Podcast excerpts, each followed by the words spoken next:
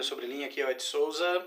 E Gustavo Rodrigues. Mais uma vez para um podcast do livro de Mormon, do currículo Vem e Segue-me deste ano.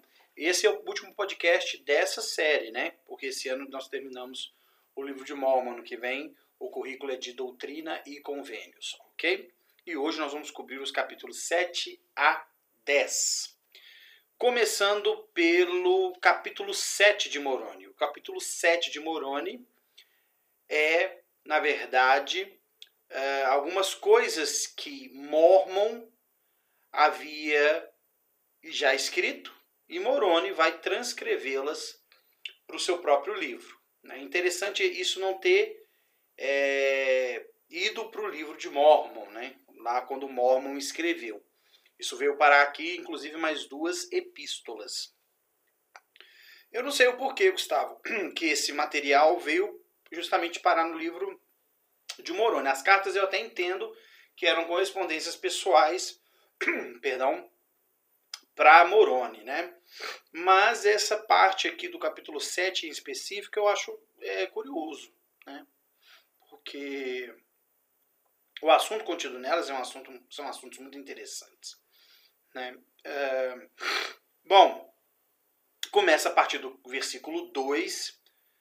Mormon vai uh, falar sobre vários assuntos, né? todos eles, obviamente, confluindo para Cristo né? e, e para o caráter de Cristo e para e atributos dele.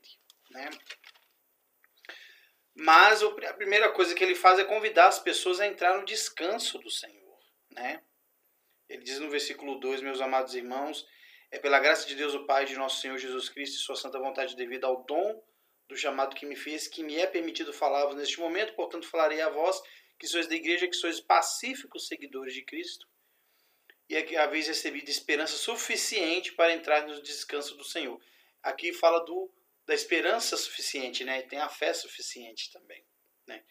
E é interessante porque no versículo seguinte, no 4, ele usa de novo a palavra pacífico para se referir ao povo. Né? No versículo 3 ele fala pacíficos seguidores de Cristo. E na outra, conduta pacífica. Né? É interessante porque se Cristo, quando ele veio, disse que o espírito de discórdia não era dele, do, sim do diabo, certamente entre a igreja, entre as pessoas da igreja, podia também ter esse sentimento de discórdia, né? de confusão. E aqui eu acho que Mormon quis pontuar e elogiar os irmãos por não haver esse tipo de conduta, né? Porque eles, eles eram pacíficos. Eles talvez não tinham essa discussão com doutrina, né? Eu vou falando, Gustavo, e o que você precisar falar, você pode, pode comentar, tá? Perfeito. Eu acho que aqui, o que, o, que ele, o que ele vai falar a partir de então, é sobre é, essa dualidade que existe no mundo, que a gente fala que é o bem e o mal, né? E aí ele vai deixar muito claro que tudo que é bom vem de Deus e tudo que é mal vem do diabo. E ele vai falando muito sobre isso, né? Ele fala, por exemplo, no é, versículo 6, que uh, se um homem é mau, não pode praticar o bem, porque ele oferece uma dádiva ou ora a Deus, a não ser que o faça com verdadeiro intento, de nada lhe proverá é, se um homem sendo mal oferece uma dádiva, ele faz de má vontade. Se um homem ora sem verdadeiro intento de coração, é considerado mal. Portanto, um homem mau não pode fazer o bem, nem dará a ele uma boa dádiva.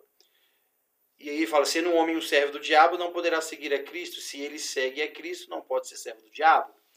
Então, é, que vai muito de encontro com o que lemos em Apocalipse. Eu não vou lembrar agora o capítulo nem o versículo, mas que fala que é, não é quente nem frio, né? Fala que é morno, vou imitar cheio de minha boca. Acho que tem um pouco a ver com isso, né? É uma das cartas, das sete cartas às igrejas, né, Ásia Menor, uma delas o Senhor fala exatamente isso, né? De, a pessoa não é quente nem fria, é morna. E, e uma coisa que eu estava notando aqui que é muito interessante é notar que ele começa a dar aqui um, uma orientação sobre como discernir o bem do mal, o certo do errado, mas ele começa falando do homem. Né? É interessante, ele não, tá, ele não está falando aqui de coisas. Vamos falar o que, que é correto, o que, que é errado no mundo, o que, que é bom, o mal, o que, que é o bem e o mal. Como discernir é, no exterior, ele está falando do interior, ele está falando que se o homem é mau, e aí ele fala, por que esse homem é mau? Né?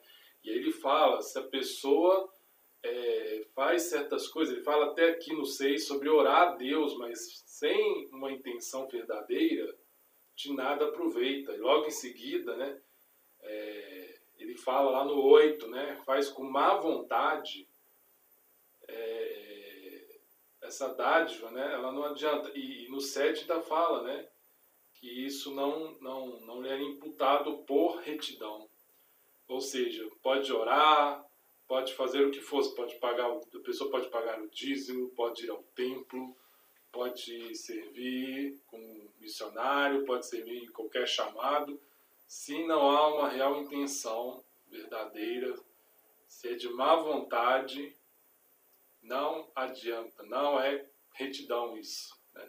Não vai adiantar de nada. E eu acho que nesse ponto não é nem só porque o senhor fica lá, sabe, tipo, boletim, anotando cada nota para no final somar o resultado. Não, é porque isso não vai transformar a pessoa. Então, a grande questão do evangelho não é tem que orar.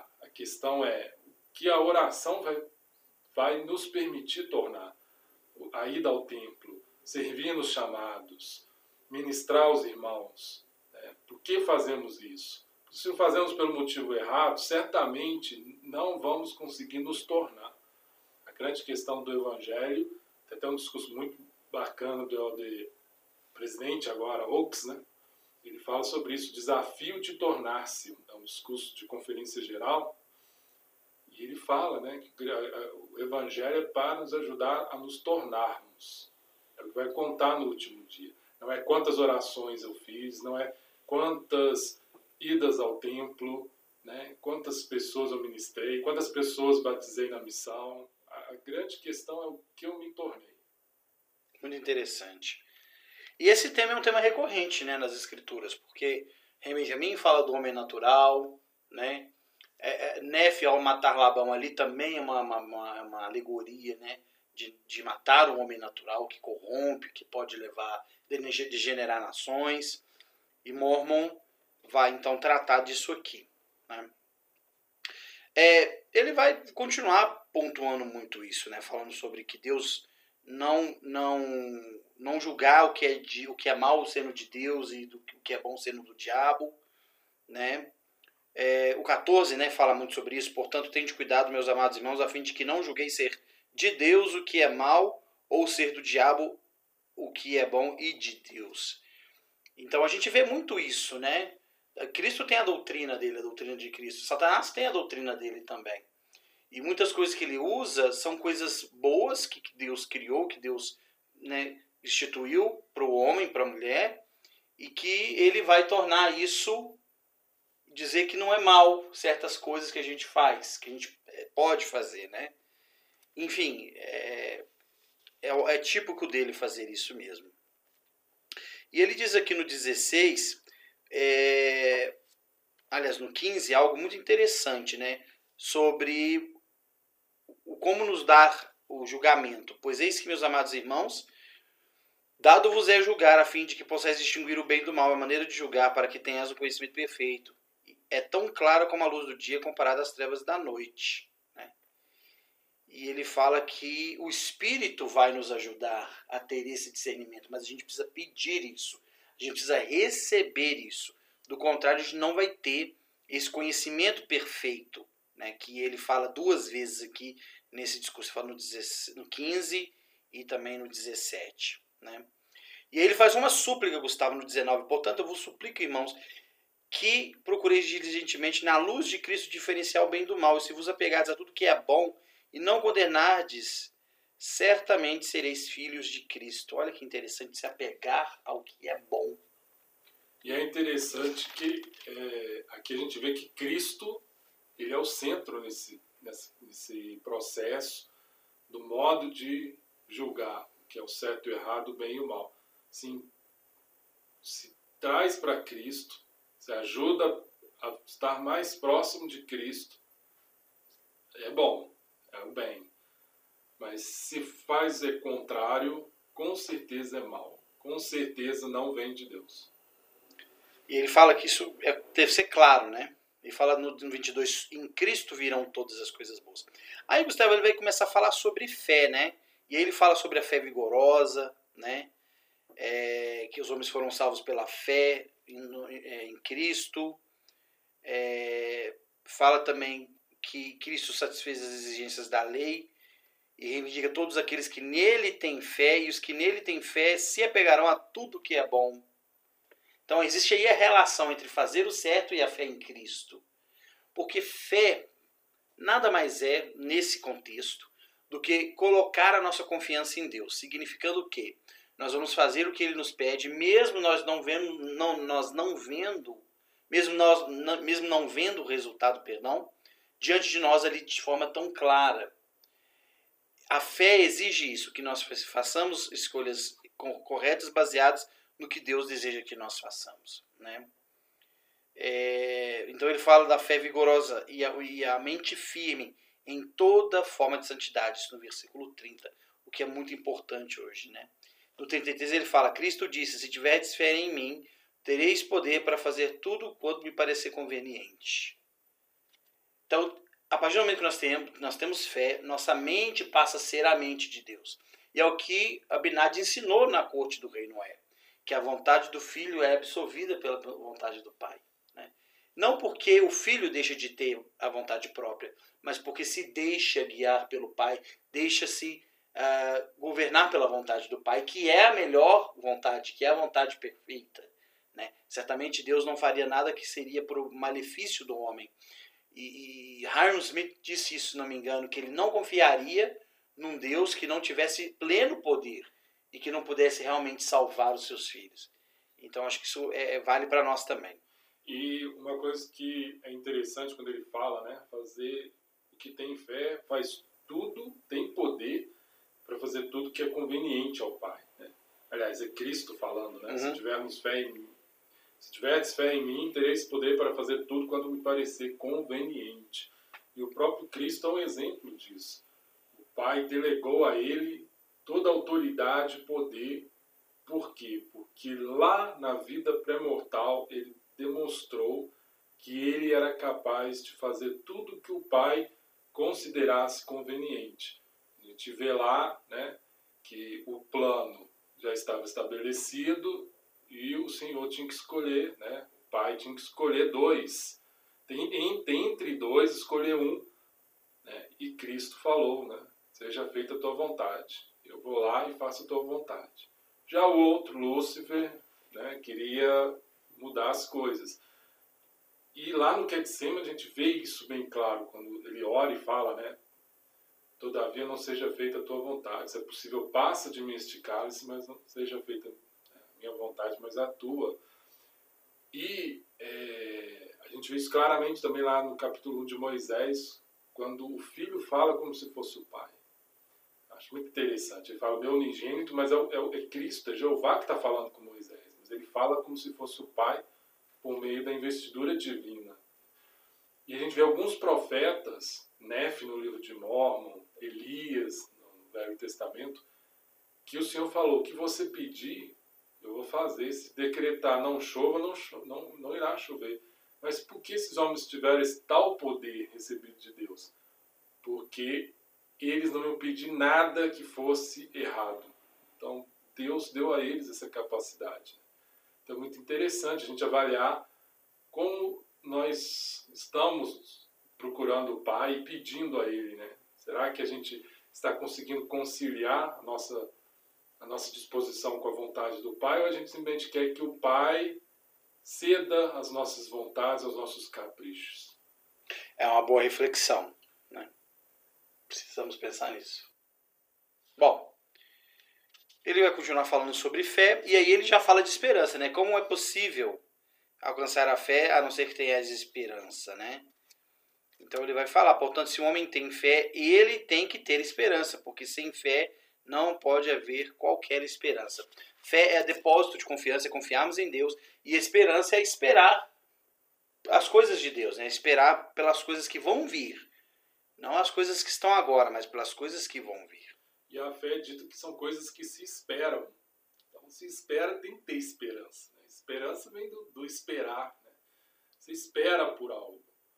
Então a fé é acreditar em algo que ainda não se vê, mas que virá, né? que é possível. É verdade. Ele fala, e, e, não pode ter fé nem esperança sem que seja manso e humilde de coração. De novo, falando de tornar-se, né? E são, são termos, inclusive, interessantes, porque eles estão lá também em Mosias 3,19, quando fala do homem natural. Cristo fala, né? Tomai sobre vós o meu jugo e aprendei de mim que sou manso e humilde de coração, né? lá em Mateus, no, capítulo 6. Bom, e aí, Gustavo, ele fala da fé, fala da esperança e fala da caridade. Né? É, e é interessante porque muito do que ele fala aqui é, é, tem a ver também com o que Paulo ensina em uma de suas epístolas aos Coríntios. Né? Inclusive virou música também né, na voz de Renato Russo, a música chama-se Monte Castelo, que eu acho belíssimo, na verdade, porque ele faz um intertexto. Né? Ele pega 1 Coríntios 13, mescla com o soneto de Camões, né, de e, e, é muito legal, eu gosto muito daquela música. E aqui ele vai falar basicamente muito parecido né, com o que Paulo fala. No versículo 45, né? E a caridade é sofredora, é benigna, não é invejosa, não se soberbece, não busca seus interesses, não se irrita facilmente, não suspeita mal, não regozija-se com a iniquidade, mas regozija-se com a verdade. Tudo sofre, tudo crê, tudo espera, tudo suporta. Quer dizer, a caridade, na minha opinião, é, é a soma de todos os atributos de Cristo, na minha opinião. Tá? Porque é sofredora não que você vai ficar ah, eu sofro demais, minha vida é isso. Não é isso, né? Caridade sofredora porque a gente sofre com, com a, por causa da iniquidade. Veja Nefe, por exemplo, no capítulo 4 de, de, de segundo Nefe, ele fala que homem miserável eu sou. Né? A gente já comentou que Elias queria se suicidar, ele queria né, não queria viver mais, praticamente. É, não, não, na verdade, o sofrimento é algo inerente de quem vive nessa vida. Né? Cristo sofria também muito. É, e todos os outros atributos que falam que eu acho magnífico. E, e, de fato, se a gente aprender esse versículo, a verdade que tem nele, e aplicar em nossas vidas, eu acho que nós vamos conseguir realmente nos tornar, Gustavo. Acho que aqui não é bem uma receita de bolo, mas é um caminho traçado para a gente aprender, sabe? E é interessante quando fala de caridade, né? porque todas as coisas aqui são coisas. É, são coisas que exigem algo. E a gente vive na sociedade, a gente está acostumado a, pensar em tudo em benefício. O que, que eu ganho com isso? Em ter e não ser, né? Exato, né? e receber. A gente pensa mais em receber do que dar, doar. Né? se a gente pensar nos relacionamentos pela ótica do Evangelho, né, nós precisamos da caridade. A caridade ela é necessária, principalmente no lar, principalmente no casamento, nos relacionamentos, seja entre pais e filhos, marido e mulher, entre membros da igreja, entre vizinhos, entre pessoas no trabalho, é, mas principalmente o lar, né, o laboratório dessa caridade porque aqui ele deixa claro né, é, a capacidade de suportar tudo, de, de esperar, de sofrer. As pessoas não vão ser do jeito que a gente espera, elas não vão atender todas as nossas expectativas e nem sempre deverão atender. Né? Então, muitas vezes, pelo menos é uma coisa que eu, que eu noto, quando você fala, por exemplo, em casamento, as pessoas já pensam logo na lista do que ela quer que o cônjuge seja. E raramente, eu noto isso muito em grupos e conversas, raramente se fala que tipo de cônjuge você espera ser. E aqui está a lista. Se alguém quer, acho que melhor lista do que essa aqui, que tem aqui em Moroni, lá em Coríntios, não tem. Verdade. Bom, Mormon fala, né? Se não tem descaridade, nada sois, porque a caridade nunca falha. Isso é sério, né? que, que adianta, né? E isso é o que Paulo fala, né? Ainda que eu falasse a língua dos anjos. Paulo fala de atributos e poderes muito importantes. Mas ele fala, olha, não adianta nada eu ser o cara, usando uma linguagem aí popular, e não ter amor, não ter caridade. E Mormon fala, a caridade é o puro amor de Cristo. Então, uma pessoa que tem a caridade, e caridade, a gente não confundamos caridade com ir lá fazer uma doação para uma instituição, ou dar uma comida para alguém que precisa, uma roupa, um agasalho para quem tem frio. É muito mais do que isso. A caridade é uma condição. Condição. E se a gente não tem essa condição de, de ser, a gente, Mormon fala aqui que não somos nada. Podemos ser o profeta, mas não vai ter, não vai ter nada que não vai ser tão mais importante do que a caridade. E ele fala aqui que a caridade nunca falha mas nós falhamos muito em ter caridade. E é por essa razão que lá no final ele fala, né? Rogai ao Pai com toda a energia de vosso coração que sejais cheios desse amor. E aí é interessante porque ele ensina que caridade não é um atributo que nós temos que desenvolver por conta própria. A caridade ela é um dom, porque está falando claro aqui que é o Pai que vai nos ajudar a ter. Então, se a gente sente que a gente falha nessa descrição aqui, seja em algum aspecto, né, como está aqui no versículo 45, se a gente sente que a gente está falhando em alguma dessas características da caridade, a gente pode contar com o auxílio do Pai, com a graça, para nos ajudar nesse sentido. Né? Porque a gente falha. Né? Cristo não falhou, ele foi perfeito nessa caridade. Por isso era descrito puro amor de Cristo. Mas amar como Cristo amou não é uma coisa impossível, não é uma coisa sobre-humana, mas a gente precisa pedir ao Pai. E aí tem que ter a real intenção lá, senão também não adianta. Senão é só para aparecer, é só para levar vantagem de alguma forma, ou se passar por algo que realmente não é. É verdade, Gustavo. E, e, e isso é tão importante porque a gente pode achar que nós não temos muito desses atributos. Ok, talvez não tenhamos, ou talvez estejamos em desenvolvimento. E se nós não pedirmos, não tivermos essa humildade para pedir, não, não, não, vamos conseguir. E, e mais uma vez eu falo o papel do Espírito Santo. Né? O Espírito Santo é um dom que nós recebemos, né? o dom do Espírito Santo é um dom tão importante que é o que fala Paulo também, citando Paulo novamente, né? eu li no livro de Gálatas. Né? Gálatas 5, se não me engano, fala dos frutos do Espírito. E está lá falando, né, entre eles a caridade, o amor. Então nós precisamos muito do Espírito. Ok, Gustavo. É, Mormon vai mandar uma carta para Moroni. Nessa primeira carta fala sobre batismo. E inclusive fala do batismo de crianças, porque que esse batismo é inapropriado. Então aqui ele está tratando de um ponto de doutrina. Né? Mormon era o profeta, certamente era o presidente da igreja naquela época ou se ele não fosse formalmente o presidente da igreja, ele tinha uma função, uma função profética, apostólica profética, né? E Mormon estava ali junto, e Moroni estava ali junto com ele, né? É, e aí Mormon fala, Gustavo, para Moroni sobre o caráter, né, dessa prática de batizar crianças, né? Ele fala que quem faz isso está no fel da amargura e nos laços da iniquidade, porque não tem fé nem esperança nem caridade, né? E fala mais, se morrer nesse pensamento, é, deverá ir para o inferno. Olha a seriedade disso. E eu acho interessante isso estar tá aqui hoje para nós lermos, né? Como que isso é tão claro para nós. Não, as crianças não necessitam de batismo, né? Elas não têm essa necessidade. Quem tem necessidade somos nós que somos iníquos, né? Fala que Deus salva as criancinhas, mas não em virtude do batismo, né? Uh, eu gosto muito do, do versículo 16 do final, né? É, de uma coisa que Mormon fala de si, porque ele também enfrentava os seus opositores, não só os, os opositores na guerra, mas também contra a doutrina, né? Ele fala: Eu falo ousadamente tendo autoridade de Deus e não temo que o homem possa fazer, porque o perfeito amor lança fora todo medo. E a gente falou da fé para poder ter caridade, então a fé é o, é o oposto do medo.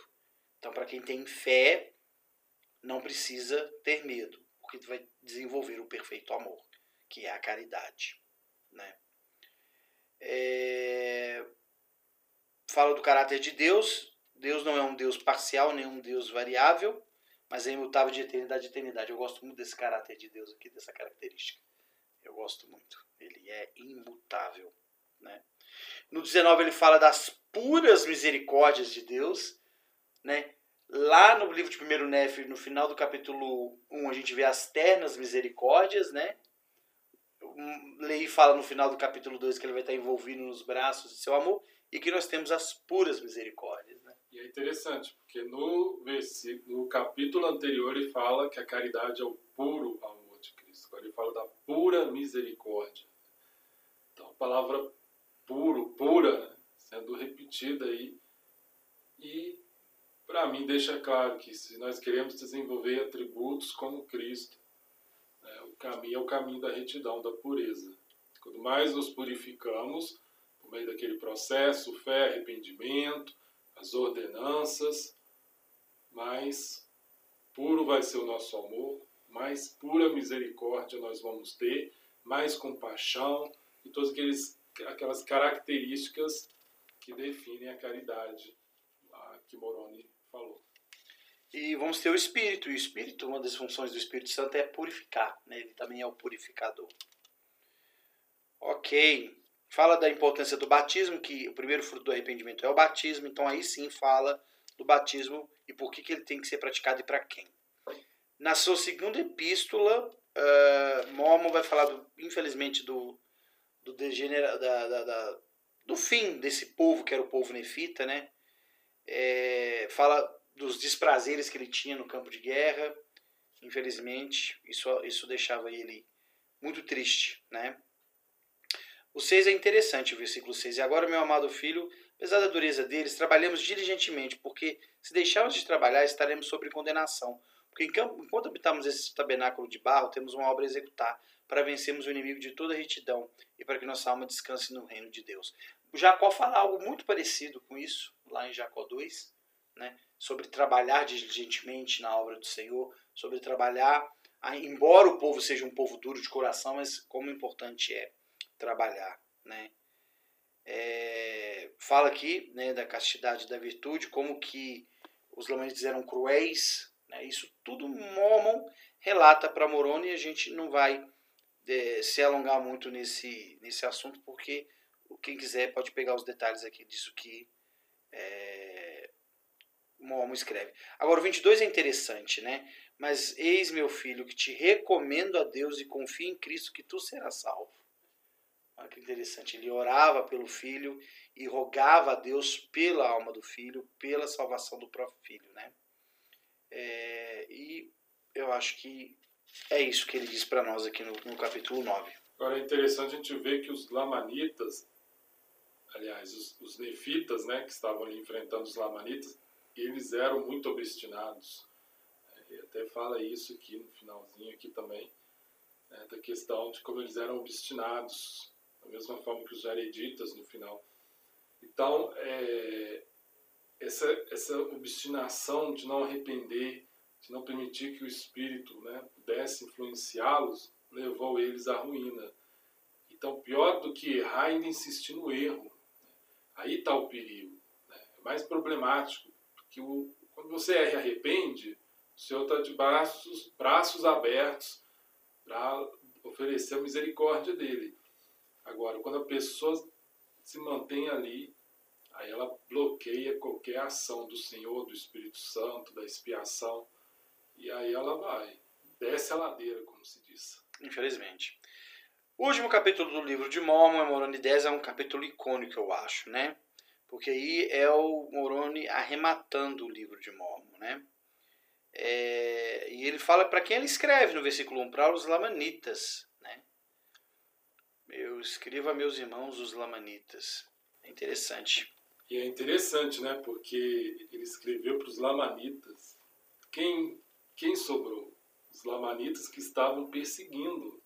Eram eram aqueles que queriam matá-lo, né? E ele escreve para esse, esse povo, porque ele tem esperança de que esse povo receba essas palavras, recebam né, o registro e eles se voltem a Cristo.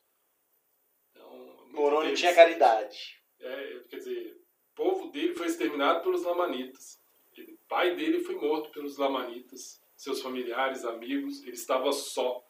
Ele passou 30 anos sozinho, fugindo desse povo, e aí ele escreve, e aqui ele fala: Estou escrevendo pra, para vocês, eu espero que vocês recebam essas coisas. É, é muito interessante. É, e como eu falei, né, ele tem a caridade ou por amor de Cristo. E ele pratica aquilo que o Salvador ensina lá no Sermão da Montanha, né, que é justamente a lei maior, né? Orai pelos que vos maltratam e vos perseguem. E ele faz isso, né? Ele prepara aquilo para que os lamanitas pudessem ser redimidos no final. Aqui fala sobre o poder pelo qual eles podem saber a verdade dessas coisas. É pelo poder do Espírito Santo. Versículo 5 está lá, né? E pelo poder do Espírito Santo poder saber a verdade de todas as coisas. Né? A verdade não será oculta daqueles que têm o Espírito Santo consigo, né? Uma coisa interessante do, do 4, isso é clássico, né? É, quem fez missão, sabe, isso aqui de cor, né? Decorado.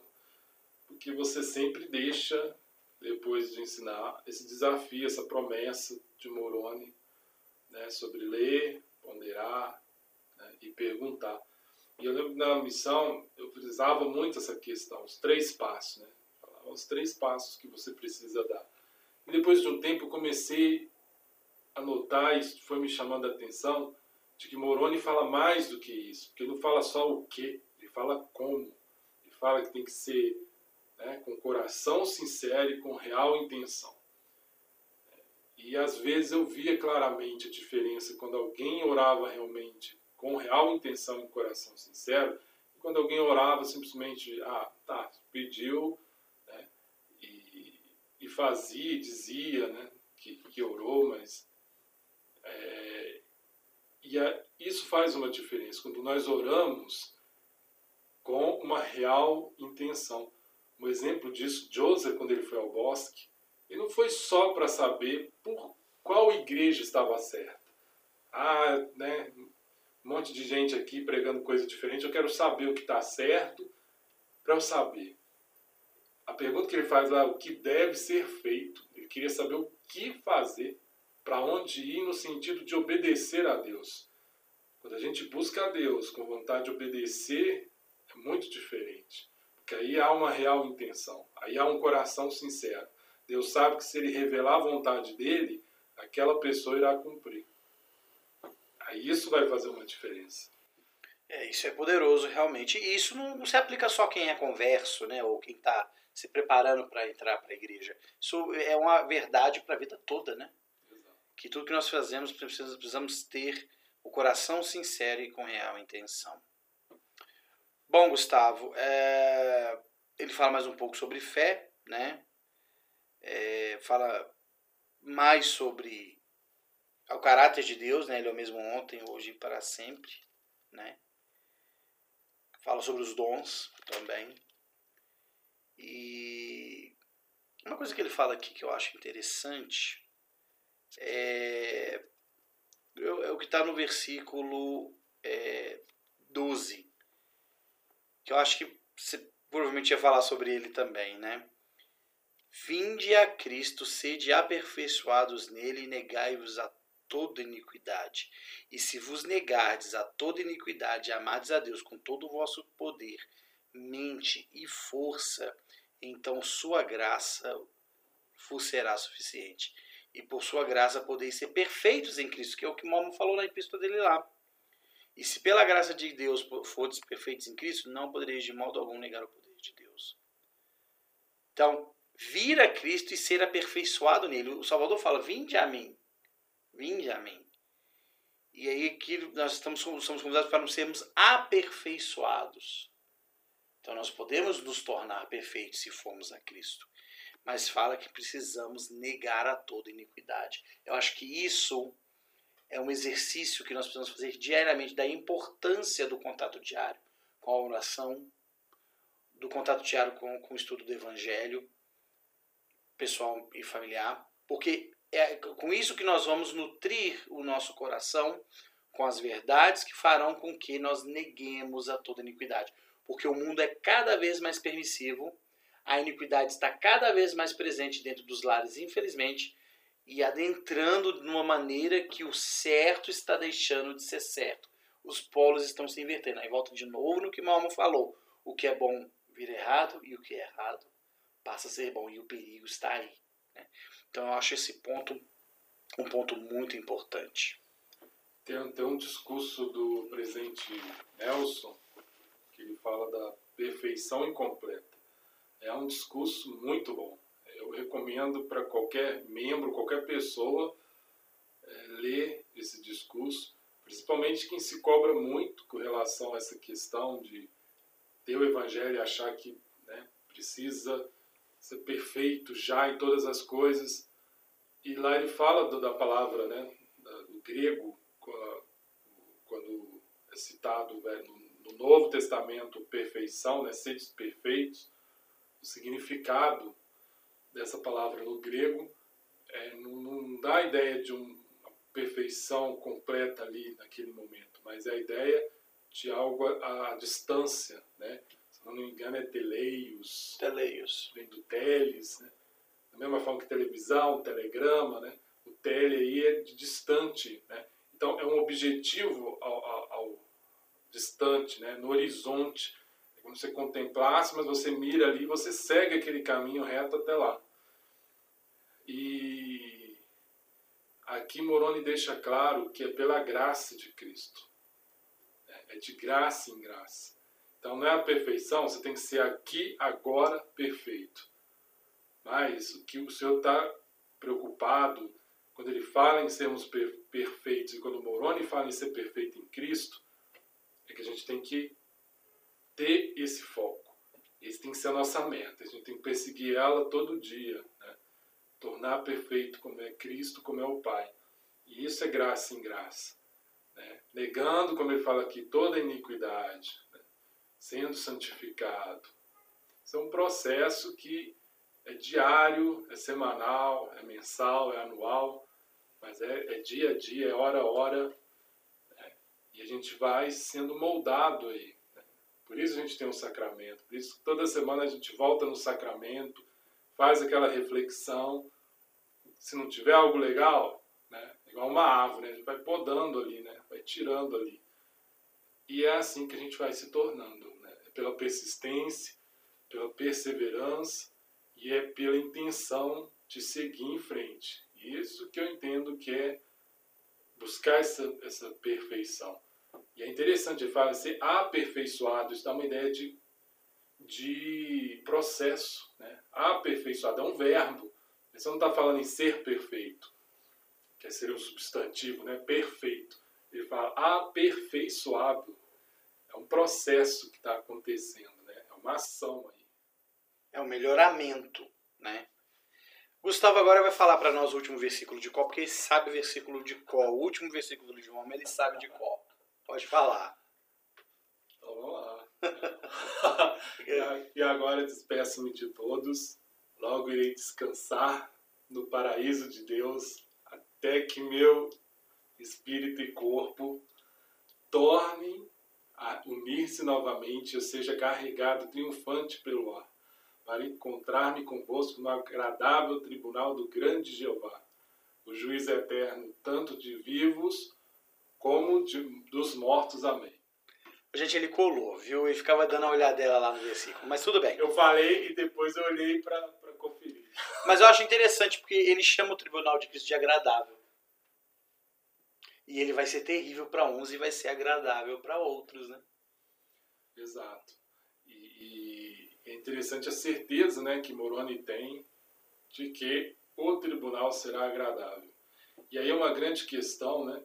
É, tem um, um, vídeo do LD Bedna, ele rola aí na internet, eu vi ele no Facebook, de hora em hora alguém coloca.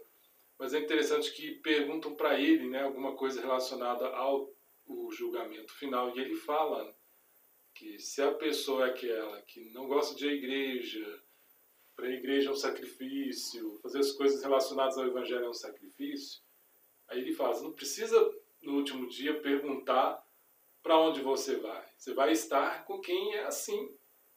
Aí fala, se você gosta de viver o evangelho, fazer as coisas né, relacionadas à, à igreja, ir à igreja, participar das reuniões, você faz com alegria, você vai estar com quem faz essas coisas com alegria, né? quem sentia alegria em fazer estas coisas. E ele fala no último dia, quando a gente estiver lá na fila, a gente não precisa preocupar, né? Pensando, será que ele vai estar no bom dia? Será que o Senhor hoje está no bom dia? Não é uma questão, né, com o aluno que fica lá no final do semestre desesperado se o professor vai dar lá meio ponto, um ponto, porque é o que nós nos tornamos. Né? Então, se a gente quer ter uma ideia do julgamento, é só a gente olhar no que nós somos, no que nós estamos nos tornando. Porque é isso que Cristo vai julgar. E eu acho que muitas vezes ele vai olhar para a gente e em todos nós ele vai enxergar uma obra inacabada. Mas a grande questão é se essa obra está sendo feita. Essa é a grande questão. Você é uma obra parada, igual a gente vê aí, né, muitas obras, principalmente, infelizmente, né, públicas que ficam paradas no meio do caminho, às vezes nem terminam. Eu lembro aqui, perto de onde eu moro, é, tem uma ponte que, que, a ponte nunca terminou, então é uma obra inacabada. Né? Então a grande questão é se nós estamos sendo, né, tendo essa construção, se nós estamos é, buscando esse sentido, né, a perfeição lá no horizonte, a gente está trilhando esse caminho, se a gente está vagando por aí, né, igual a mãe Lemuel que Enquanto né, isso, o restante da família estavam na árvore, eles estavam lá, vagando perto do, do rio sujo. Lá. É verdade. Bom, Gustavo, é isso. Terminamos o livro de Mormon, né? Fizemos o podcast desde o começo e né, fico satisfeito em ter produzido junto com você esse podcast que me ajudou tanto, né, enriqueceu tanto meu conhecimento, minha fé e meu testemunho do livro de Mormon. Agradeço a você, agradeço aos ouvintes por esse privilégio e vamos que vamos, tem mais coisa boa para vir diante. E eu espero estar aqui para poder ajudá-lo com isso também. Ed, eu quero te agradecer. Né? Agora chegando nesse final de ano do, do estudo do livro de Mormon, por essa parceria, por todos esses episódios que nós fizemos, é, por todo esse estudo né, que, que é necessário. E quero também dizer que é maravilhoso estudar o livro de Mormon o Vem Segue-me, do próximo né, Doutrina e Convênios, mas Presidente Benson disse que o livro de Mormon é um projeto para a vida toda. E toda vez que nós voltarmos nas mesmas páginas, nos mesmos versículos, dos mesmos capítulos, nós vamos encontrar algo diferente, algo novo, algo que é específico para nós naquele momento. Então, o livro de Mormon, ele é a palavra de Deus e ele muda a nossa vida, ele abençoa a nossa vida, ele nos ajuda a conhecer melhor a Deus e o caminho que leva até Ele. Se a gente quer realmente estar mais próximo de Cristo, é por meio do livro de Mormon, é o melhor recurso que nós temos. Ok. Queridos amigos, então, me despeço de vocês a gente se vê no próximo ano com mais um currículo aí do Vem Segue, dessa vez do Doutrina e Convênios. Um abraço a todos. Até a próxima. Até o ano que vem.